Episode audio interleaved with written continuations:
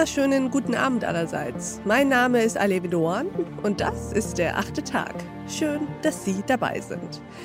Alle Jahre wieder kommt das Christuskind und Familien versammeln sich um den Weihnachtsbaum.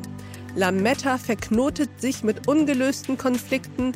An weinroten Christbaumkugeln spiegelt sich der glasige Blick des Onkels, der wieder einmal zu viel getrunken hat. Die Sprüche des Opas werden immer anzüglicher die der Tante rassistischer und Mutti hat die Runde bereits verlassen, um den sich bereits seit Tagen anbahnenden Nervenzusammenbruch in festlicher Einsamkeit im Keller zu verbringen. So oder so ähnlich kann das Worst-Case-Szenario aussehen, wenn sich das familiäre Weihnachtsfest vor dem inneren Auge abspielt. Weihnachten bedeutet Familie und bedeutet manchmal auch deswegen Stress. Warum eigentlich? Und wie können wir uns vor diesen emotionalen Konflikten wappnen? Darüber sprechen wir mit unserem heutigen Gast. Herzlich willkommen im achten Tag, Ulrike Sker. Ja, hallo. Frau Sker, würden Sie sich uns mal kurz vorstellen? Ja, mein Name ist Ulrike Skeer. Ich bin ärztliche Psychotherapeutin und lebe und arbeite in eigener Praxis in Köln. Äh, das mache ich sowohl mit psychisch kranken Menschen als auch als Coach und Beraterin für Einzelpersonen, Paare und Familien. Und daneben bin ich immer mal wieder freiberuflich als beratende Ärztin für den WDR tätig. Seit einigen Jahren kann man mich sonntags bei WDR 2 hören. Da ist eine Rubrik Alltagswahnsinn und da spreche ich mit den Moderatoren über Themen rund um Familie und Partnerschaft. Und heute sprechen wir mit Ihnen über Familie und Partnerschaft an Weihnachten. Warum, Frau Sker, denken eigentlich so viele bei Weihnachten nicht nur an Besinnlichkeit, sondern auch an Familienstress? Sie haben das ja eben sehr schön dargestellt, so ein bisschen überzogen, aber durchaus auch mit viel Wahrheit drin und Szenen, die vielleicht der ein oder andere auch von Weihnachten kennt. Denn ähm, so sehr wir auch eine Neigung haben, Weihnachten zu idealisieren und zu glorifizieren, ist es aber auch eine Zeit, wo sehr viele Erwartungen aufeinandertreffen und das kann dann schon mal auch zu Konflikten führen. Sie haben genau das Stichwort jetzt gerade genannt, auf das ich kommen wollte, nämlich Erwartungen. Geht es im Endeffekt nicht vor allem um Erwartungsmanagement, also etwas entspannter an das Fest und auch an die Verwandten heranzugehen und von diesem Treffen nicht zu erwarten, dass dieser eine Tag es schafft, zum Teil ja jahrzehntelang vorhandene Konflikte zu befrieden?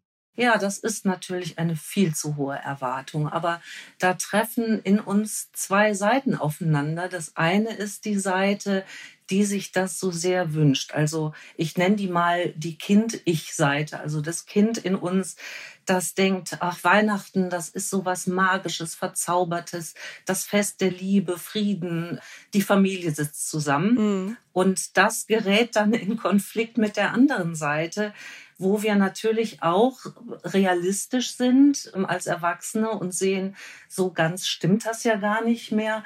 Und natürlich auch eigene Erinnerungen beziehungsweise auch ganz unbewusste Anteile mit da reinfließen aus Kindheitserfahrungen, die ja nicht nur immer schön sind. Ich habe mich gefragt, ob Harmonie vielleicht nicht ohnehin ein Zustand ist, den zu erreichen man innerhalb der Familie eigentlich gar nicht forcieren sollte. Es wird ja auch nicht ohne Grund unterschieden in Verwandtschaft und Wahlverwandtschaft. Ja, das ist richtig. Und auch bei der Wahlverwandtschaft, also Sie haben es so schön gesagt, Harmonie herstellen sollen, ist sicherlich überhaupt nicht so sinnvoll. Denn eigentlich besteht ja zwischenmenschlich auch die Kunst darin, auch Konflikte oder unharmonische Situationen miteinander auszuhalten. Und das finde ich sogar eine ganz wichtige Fähigkeit, die gerade in der Familie besonders gebraucht wird, weil die hat man sich nicht ausgesucht.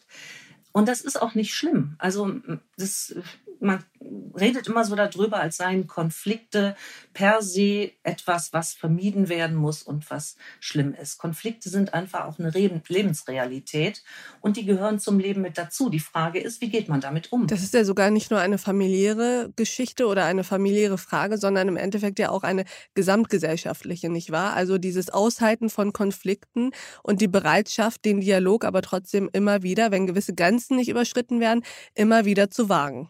Ganz genau. Das ist die große Kunst, vor der wir dann stehen, eben zu sagen, es gibt unterschiedliche Meinungen, es gibt auch Konflikte. nicht alle kann man lösen und nicht alle kann man zu jeder Zeit lösen. Und da bietet sich zum Beispiel das Weihnachtsfest nicht gerade dazu an, zu sagen, da müssen jetzt mal endlich, wenn alle zusammen sind, die Konflikte auf den Tisch. Das kann natürlich sein, dass es in Familien Streitpunkte gibt, dass es Probleme miteinander gibt. Ich finde das nicht so günstig, das Weihnachtsfest dafür zu nutzen. Aber gleichzeitig kann es sein, dass man vielleicht vorher bespricht, Leute, da steht was an. Wir sollten das auch miteinander klären. Aber vielleicht können wir gerade so um die Weihnachtstage sowas wie einen Burgfrieden vereinbaren.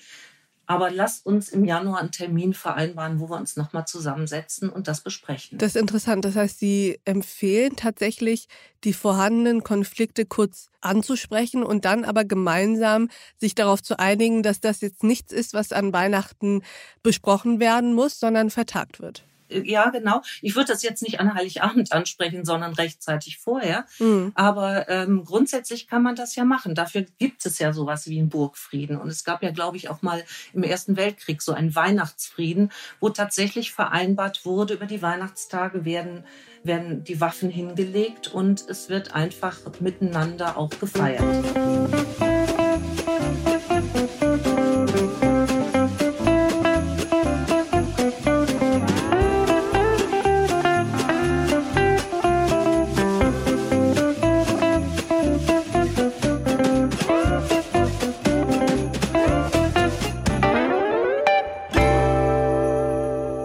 Manchmal das Bedürfnis, den Menschen, die sich ohne Punkt und Komma über ihre vermeintlich schrecklichen Familien beschweren, denen mal zu sagen, jetzt reißt euch einfach mal zusammen, es kann nicht immer nur Friede, Freude, Eierkuchen herrschen?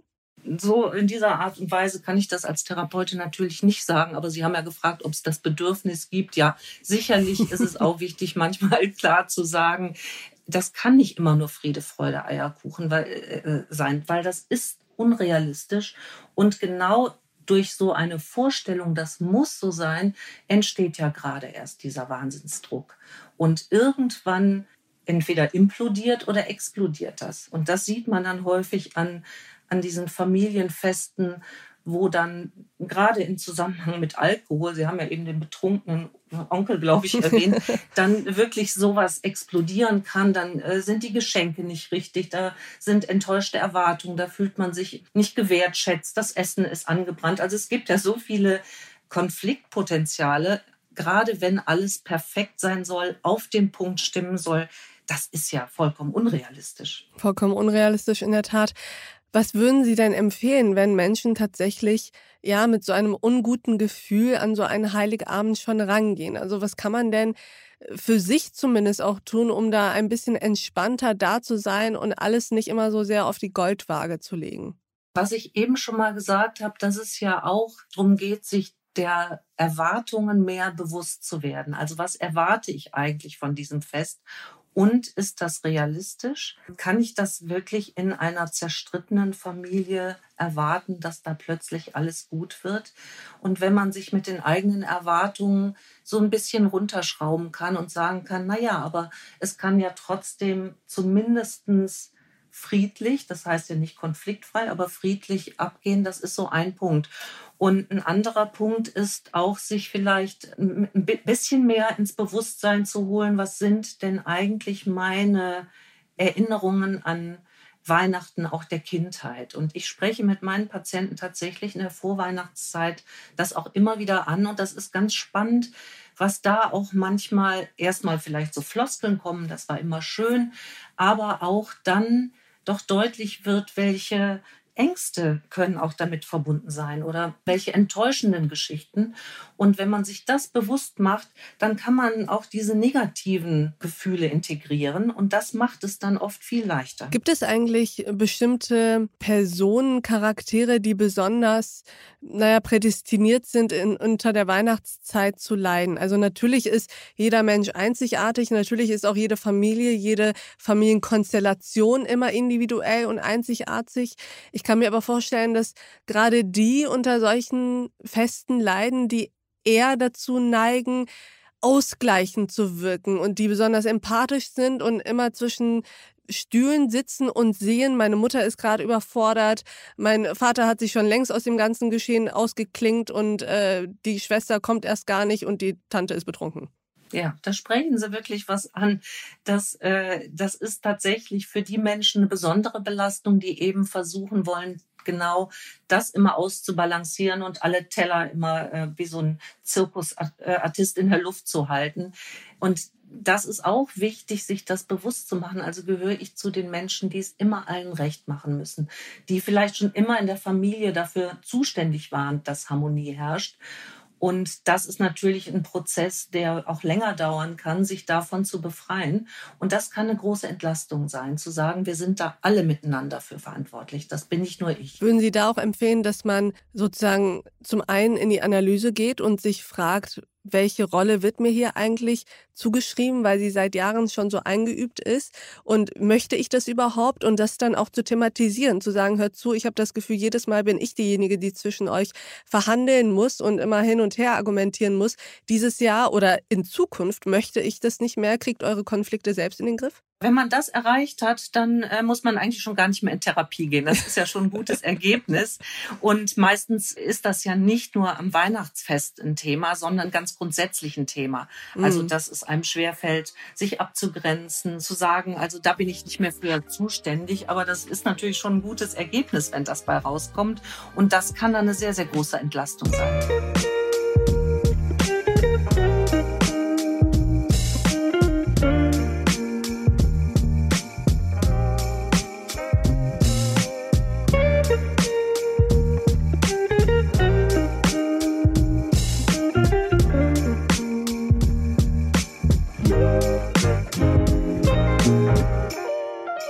Wenn wir jetzt mal von, dem, von der theoretischen Ebene auf die Frage der Umsetzung blicken. Macht es da Sinn, sich zu überlegen, dass man so wenig wie möglich zum Beispiel auch plant an zum Beispiel Tagesprogramm etc., damit möglichst wenig schiefgehen kann und es möglichst wenig Auseinandersetzungen darüber gibt, was man jetzt wirklich machen sollte und was nicht und er die Dinge so passieren lässt? Oder ist er der andere Weg der richtige, nämlich das Programm vollzustopfen, damit man ständig was zu tun hat und diese Lücken nicht entstehen, in denen plötzlich der ein oder andere mal erzählt, übrigens, das, was du vor fünf Jahren gemacht hast, fand ich, finde ich immer noch nicht cool. Ja, in Köln sagen wir dazu, jeder Jack ist anders. Also für den einen ist es hilfreich, sich zu organisieren und zu planen und andere haben ein größeres Talent, es auch einfach mal so laufen zu lassen. Ich glaube schon, dass es in einem gewissen Rahmen wichtig ist, sich ein paar Gedanken zu machen, aber eben auch Raum zu lassen für das, was sich dann so entwickeln kann miteinander, damit es für denjenigen, der das Fest ausrichtet, nicht so, eine großer, äh, nicht so ein großer Stress ist. Und äh, eben diese Dynamik, die da eine Rolle spielt, es allen recht machen zu müssen, ist natürlich umso größer, wenn man sich vorher schon so einen Plan gemacht hat, den man jetzt glaubt, perfekt äh, abarbeiten zu müssen. Also eine gute, gesunde Mischung. Da würde mhm. ich zu raten. Aber wie gesagt, da ist jeder anders. Der andere macht sich schon Listen und fühlt sich dann sicherer, wenn er weiß, also daran kann ich mich jetzt so festhalten. Sie haben ja schon einen besonderen, man könnte auch sagen privilegierteren Blick in die Seelen der Menschen, dadurch, dass sie eben Patientinnen und Patienten haben, aber auch äh, welche, die jetzt nicht unbedingt unter einer psychischen Erkrankung leiden, aber trotzdem eine gewisse Form des Coachings benötigen oder zumindest gern hätten. Gibt es da so Dinge, die Ihnen immer wieder auffallen? Also gibt es da zum Beispiel öfter die Frauen, die eher das Ausgleichende übernehmen und darunter leiden oder Männer, die unter einem besonderen Erwartungsdruck herrschen? Gibt es da irgendwelche Trends, die Sie ablesen können? Nicht wirklich Trends, aber es ist tatsächlich zu beobachten, dass in den meisten Familien äh, doch noch so traditionelle Muster vorherrschen. Also dass tendenziell die Frauen sich eher verantwortlich fühlen für die Harmonie in der Familie. Hm. Die Männer hingegen für ähm, das Organisatorische. Also ich sag mal, bei uns zu Hause war der Vater immer für den Weihnachtsbaum zuständig, also sowas zu besorgen und das zu machen. Aber ähm, dann, wenn es um so äh, Familiendinge ging, dann war es auch traditionell oft die Mutter und das sehe ich heute auch noch. Also da, es verändert sich immer was. Also in den jungen Familien sehe ich durchaus auch mehr Väter, die sich dafür verantwortlich fühlen und die auch so eine Funktion übernehmen. Aber wie gesagt, das ist auch immer Charaktersache. Sehen Sie eigentlich auch einen Trend zu weniger Familie während Weihnachten bei den Menschen? Die klare Entscheidung zu sagen, das ist jedes Mal so stressig, ich feiere Weihnachten nur noch zum Beispiel mit meinem Partner oder nur noch im engsten Freundeskreis. Gibt es da so eine Entwicklung? Das gibt es auch, ähm, aber grundsätzlich ist es ja auch so, dass Menschen heutzutage nur noch ganz selten in Großfamilien leben.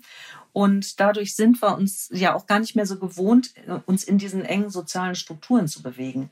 Also es ist ja eigentlich eine Tendenz in der Gesellschaft zur Individualisierung. Mhm. Und ähm, das stelle ich auch fest, dass es Familien gibt, die sagen, ach, wir feiern gar nicht mehr so groß mit, mit allen Tanten und Onkeln, haben auch gar nicht mehr den Platz. Also wenn man in der Stadt lebt, ist das ja auch eine Platzfrage. Wie kriegt man das ja. äh, unter ein Dach?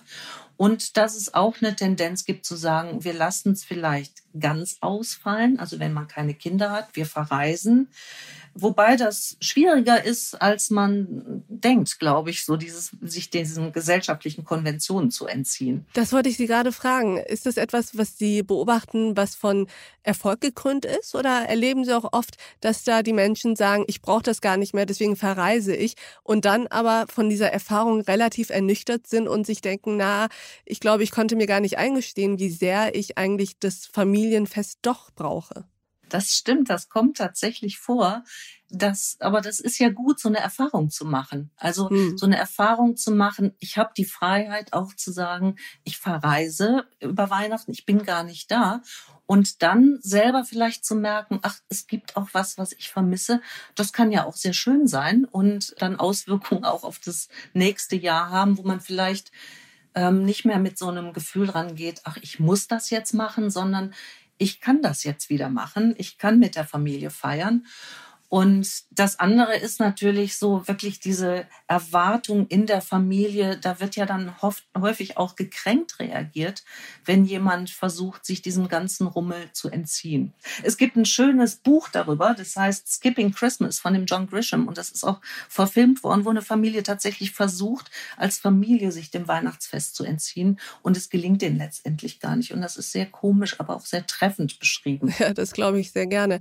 Das sind ja auch wieder zwei Seiten Seiten, die davon betroffen sind. Das eine ist sozusagen die Seite, die entscheidet, ich werde dieses Jahr wegfahren und dann eben guckt, wie diese Erfahrung sich anfühlt. Und das andere ist vielleicht die Mutter oder der Vater, die eben enttäuscht davon sind, dass die Kinder nicht an Weihnachten nach Hause kommen.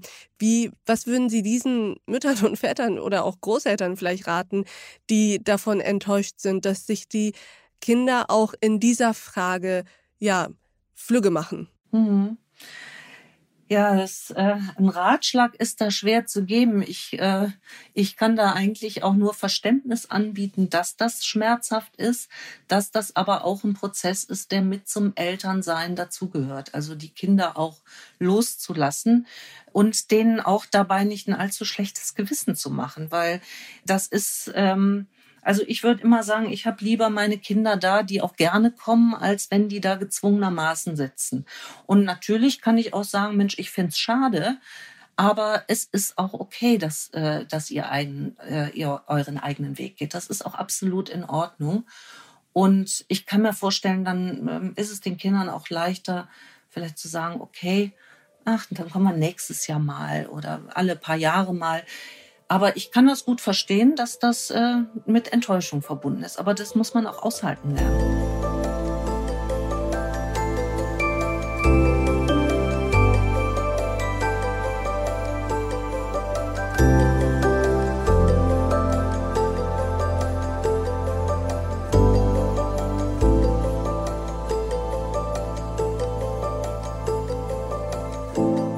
Ich frage mich manchmal, wie diese Trends eigentlich zu bewerten sind. Also die Frage, dass zum Beispiel Kinder oder die jüngere Generation sagt, ich feiere Weihnachten alleine oder gar nicht.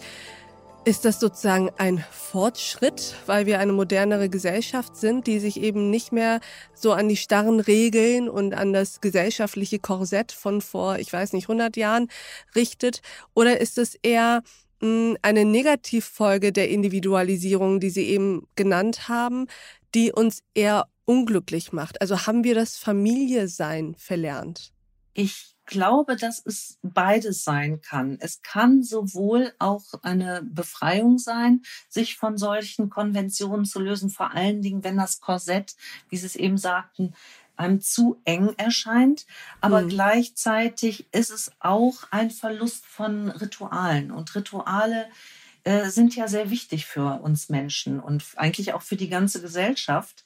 Und das Weihnachten ist ja auch unabhängig jetzt von den, von dem christlichen oder spirituellen Gedanken ja eigentlich auch so als Familienfest, ja. Und äh, wir haben in unserem Leben eigentlich viel zu wenig Rituale, die uns auch als Familie miteinander verbinden. Und ich finde, da geht auch was verloren, wenn man sich da komplett abwendet. Also das gibt sicherlich Gründe dafür, das zu tun, aber ich finde, es gibt auch gute Gründe, gewisse Gewohnheiten und Rituale beizubehalten. Das ist auch eine wichtige Ressource für uns. Das hilft einfach, unser, unser Jahr zu strukturieren, unser tägliches Leben zu strukturieren und auch immer wieder Sicherheit zu schaffen. Zumal wir ja auch eine Gesellschaft sind, die überfordert scheint von der Mannigfaltigkeit der unterschiedlichsten Optionen und äh, Entscheidungen, die man treffen kann. Das überfordert einen ja auch ein Stück weit. Und dann zu sagen, nee, es ist aber klar, dass wir jedes Weihnachten zusammen als Familie feiern, gibt einem, entspannt einen ja auch so ein bisschen, weil das nicht eine weitere Entscheidung ist, die man wieder treffen muss. Was mache ich an Weihnachten? Ganz genau. Das ist genau das, was ich eben auch meinte, mit dieser Struktur, die einem Halt gibt, die einem Sicherheit gibt. Und selbst wenn da manchmal so ein bisschen was dabei ist von, oh, das nervt und der Onkel, der erzählt immer die Geschichten, aber irgendwie gehört das dann auch mit dazu. Das ist auch sehr vertraut auf so eine Art und Weise. Zu wissen, es gibt immer Streit um, äh, um äh, das Salz in der Suppe. Ja, also das ist wirklich, ähm, ja, und irgendwie kann man es auch vielleicht mal von der humorvollen Seite sehen und sagen, ja, so ist meine Familie. Ja, Dinge von der humorvollen Seite zu sehen, finde ich sowieso immer eine ganz gute Idee. ich würde ganz gerne mit Ihnen noch mal kurz über die Auswirkungen der Pandemie auf unsere familiären Weihnachtsfeste sprechen. Ist es eigentlich abzusehen, dass sich da etwas geändert hat, dass viele vielleicht in diesem Jahr glücklich sind, überhaupt mit der Familie zusammenkommen zu können, sodass ein wenig mehr Friede herrscht um den Weihnachtsbaum herum? Ja, ich habe das im letzten Jahr beobachtet, wo tatsächlich einige Familien nicht so Weihnachten feiern konnten, wie sie das wollten. Und das war auch gerade für ältere Leute oft sehr schwierig. Und äh, die Hoffnung ist ja da, dass es in diesem Jahr anders geht. Und es ist besonders wichtig, weil gerade in diesen anstrengenden Zeiten sehen wir uns natürlich ganz besonders nach dieser Geborgenheit und Wärme. Und äh, es ist aber trotzdem auch vielleicht dieses Jahr nicht für jeden möglich. Und da stehen wir vor einer Herausforderung, jeder in seiner Familie. Und das kann ja auch wieder was Gutes sein in dieser Herausforderung, das Fest anders zu gestalten und vielleicht auch alte Strukturen aufzubrechen und zu gucken, wie kann man trotzdem irgendwie miteinander sein, auch in einer neuen Konstellation und in einer neuen Form. Und die Pandemie ist ja nun nicht nur etwas, was von außen auf uns wirkt und unser Weihnachtsfest unter Umständen mitbestimmt, sondern die Pandemie und die mit ihr verbundenen auch politischen Maßnahmen sind ja auch oft Thema. Das ist ja nun auch etwas sehr, sehr Riskantes, sich über Impfen, Nicht-Impfen, über Querdenker etc. zu unterhalten, weil da der ein oder andere in der Familie vielleicht Dinge sagt, die man für unmöglich gehalten hätte, dass das in der eigenen Familie eine Position sein könnte. Würden Sie manchmal auch empfehlen, auch wenn das ein bisschen kindisch klingt, sich vorher eine Liste zu machen, worüber nicht gesprochen wird? Oder ist es dann zu krampfhaft und kindisch? Na, kindisch nicht. Ähm, eigentlich klingt das nach einer guten Idee. Vielleicht äh, sollte man aber jetzt nicht so einen so einen Aushang machen und sagen, so Leute, das ist jetzt tabu. Aber wahrscheinlich hat man so eine innere Liste zu sagen, oh, das sind so Themen, die sind vielleicht schwierig, aber es kann trotzdem ja ein Bedürfnis geben, über das eine oder andere zu sprechen. Und das Thema Pandemie wird wahrscheinlich unter unter dem einen oder anderen Weihnachtsbaum doch auch eine Rolle spielen. Wenn es dann aber so unvereinbare Themen gibt, also wie zum Beispiel das Thema Impfpflicht oder Impfen überhaupt, wahrscheinlich kommen auch einige Familien deswegen gar nicht zusammen. Das habe ich auch schon gehört, wenn jemand hm. sagt, ich lasse mich nicht impfen, dass es dann auch heißt, es tut uns leid, dann kannst du leider nicht kommen. Aber wenn es solche Diskussionen gibt, dann kann man ja vielleicht sagen, ach bitte, ne, das ist was, was ich eben auch schon mal mit dem Burgfrieden meinte. Lass uns das Thema doch heute Abend aussparen, aber ich finde es spannend, dass wir so unterschiedliche Haltungen in der Familie haben. Vielleicht treffen wir uns mal einfach zu einem Diskussionsabend zusammen, aber vielleicht nicht heute Abend oder eben ja, oder auch einfach zu sagen, okay, ähm, dann haben wir unterschiedliche Haltungen dazu, aber ja, wie gesagt, nicht jetzt.